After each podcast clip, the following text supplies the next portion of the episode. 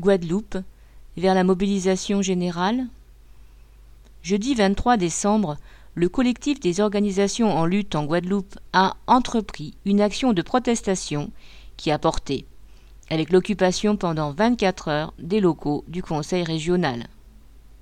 Ce collectif réunit l'ensemble des syndicats de l'île, dont l'UGTG et la CGTG, ainsi que des organisations politiques comme le LKP, Combat ouvrier, le groupe NOM, entre parenthèses l'homme, ou travailleurs et paysans.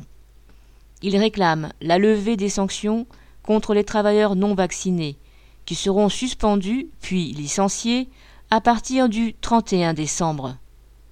Il demande depuis plusieurs semaines que l'État négocie avec lui, mais ce dernier s'y refuse. Dès 8 heures du matin, les manifestants se sont regroupés sur le piquet de grève du centre hospitalier de Basse-Terre.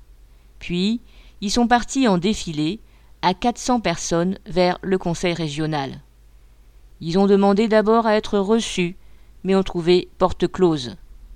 C'est alors qu'un portail a été forcé et une porte vitrée brisée, par laquelle plusieurs centaines de manifestants ont pénétré dans l'enceinte de l'exécutif départemental.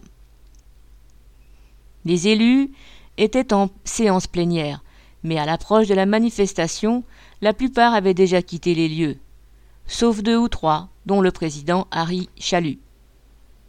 Ce dernier reçut une délégation qui lui demanda d'intervenir afin que l'État participe à des négociations.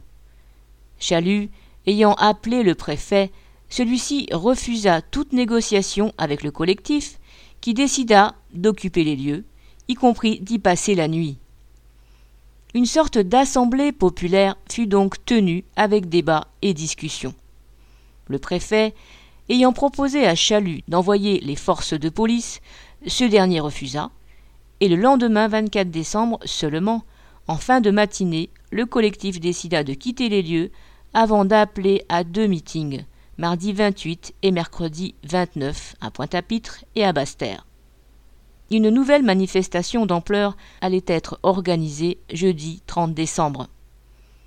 Face au mépris de l'État et à l'impuissance des élus locaux, le collectif entend renforcer les mobilisations. Il appelle à développer la révolte sociale jusqu'à une offensive qui contraindra l'État à retirer les suspensions de travailleurs et à satisfaire les autres revendications. Pierre Jean-Christophe.